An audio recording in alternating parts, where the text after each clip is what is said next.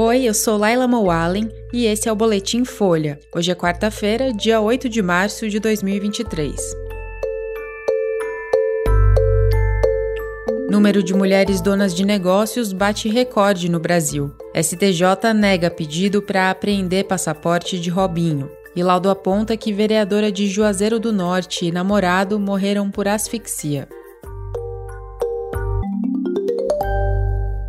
Um estudo sobre empreendedorismo feminino mostrou que no terceiro trimestre do ano passado, o número de donas de negócios superou 10 milhões no Brasil. O índice é um recorde na série histórica do Sebrae, iniciada em 2016. A análise foi produzida pela entidade por ocasião do Dia da Mulher, que acontece hoje. O levantamento usa dados do IBGE e considera como donas de negócios as mulheres que atuam como empregadoras ou que trabalham por conta própria, com ou sem CNPJ. O grupo envolve tanto empreendedoras que se planejam para ocupar um nicho de mercado, como profissionais que apostam numa atividade por falta de renda ou pela escassez de oportunidades. O Sebrae indica que no terceiro trimestre de 2022, 53% das donas de negócios estavam no setor de serviços. Comércio, com 27%, vinha na sequência. No terceiro trimestre de 2022, o número de homens donos de negócios no país foi estimado em mais de 19 milhões. O nível também é recorde na série histórica. O episódio de hoje do podcast Café da Manhã traz uma entrevista com a ministra das Mulheres, Cida Gonçalves. Ouve lá.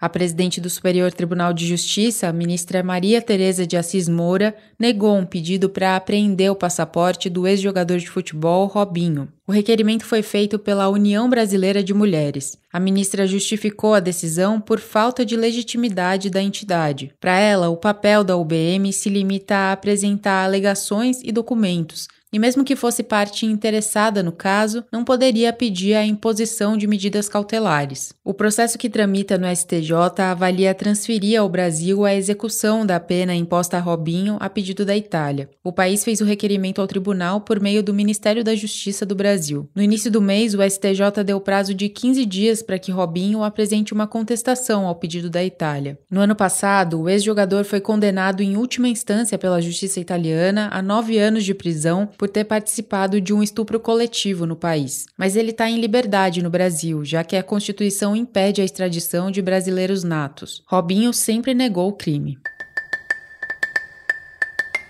E um laudo da perícia forense do Ceará afirma que a vereadora de Juazeiro do Norte, Yane Brena, e o namorado dela, Rickson Pinto, morreram por asfixia. Eles foram encontrados mortos na última sexta no imóvel onde moravam. O caso está sendo investigado pela Delegacia de Defesa da Mulher de Juazeiro do Norte. A principal linha de apuração é de feminicídio seguido de suicídio. A delegacia ouviu 20 pessoas até o momento e ainda aguarda novos laudos sobre o caso. Yane era afiliada ao PL e exercia o primeiro mandato na Câmara de Juazeiro do Norte. Ela foi eleita em 2020 com a segunda maior votação da casa naquela disputa. No início de 2023, a vereadora se tornou presidente da Câmara. O irmão dela, Yuri Bruno, conhecido como Yuri do Paredão, é deputado federal pelo PL. O corpo de Iane foi enterrado no último sábado em Juazeiro do Norte. Já o enterro de Rickson Pinto aconteceu numa cidade próxima, Aurora. Ele tinha uma filha e se apresentava em redes sociais como atleta de vaquejada.